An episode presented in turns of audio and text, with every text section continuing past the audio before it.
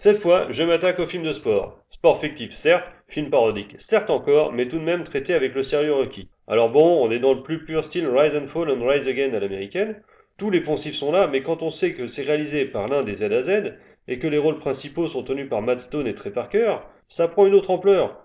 Pour ceux qui roupillent au fond, ces deux énergumènes sont à l'origine de South Park, Captain Orgasmo, et leur chef-d'œuvre, Team America, qui fut en son temps notre premier épisode. Et de quoi nous parle ce film?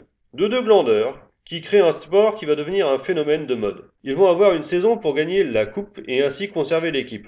Bon, du basique, mais ce qui l'est moins, c'est le sport en question. Sorte de mélange improbable entre basket et baseball où toutes les méthodes de provocation sont bonnes pour empêcher les adversaires de tirer un panier. Dit comme ça, c'est étrange, mais regardez le film, vous comprendrez bien mieux. Bon, dernier détail, l'intro sous couvert de moquerie et de cynisme est en réalité criante de vérité. Si vous n'êtes pas trop réticent à l'humour potache et excessif des deux compères, franchement laissez-vous danter. Brown at the 10, the 5, touchdown! In a world where professional sports had sunk to a new low, two guys invented a game Yes! Home run, that's 3 to 1, dude. that took them to the big time. Hard to believe that just five years ago, this game was played only on driveways. And it's hard to believe just five years ago, those girls were only in grade school.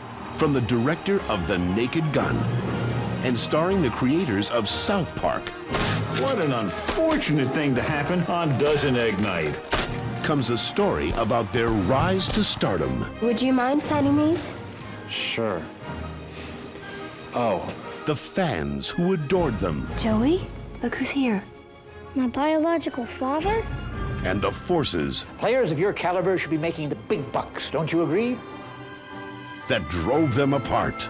dude, you turned down Cain's offer without even talking to us. Dude, I'm not gonna cave in. Dude! Dude! Dude! Dude! Dude! Dude. Well, I guess you've got a point there.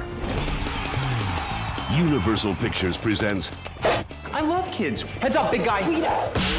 Ah, needs a little work on the hands. He's blind, Doug. Trey Parker, Matt Stone, Dude, guess I'll take my shot now. Yasmine Bleeth, Here, open your blouse and say ah. Remer! Jenny McCarthy, I finally got all the chrome off this for you. Robert Vaughn, It's nice. It's very nice. You want me to start on this one? and Academy Award winner Ernest Borgnine. This summer, experience the passion and the triumph. I'm the king of the world! Yeah! Baseketball, I don't think I've ever been this excited. You're excited. Feel these nipples.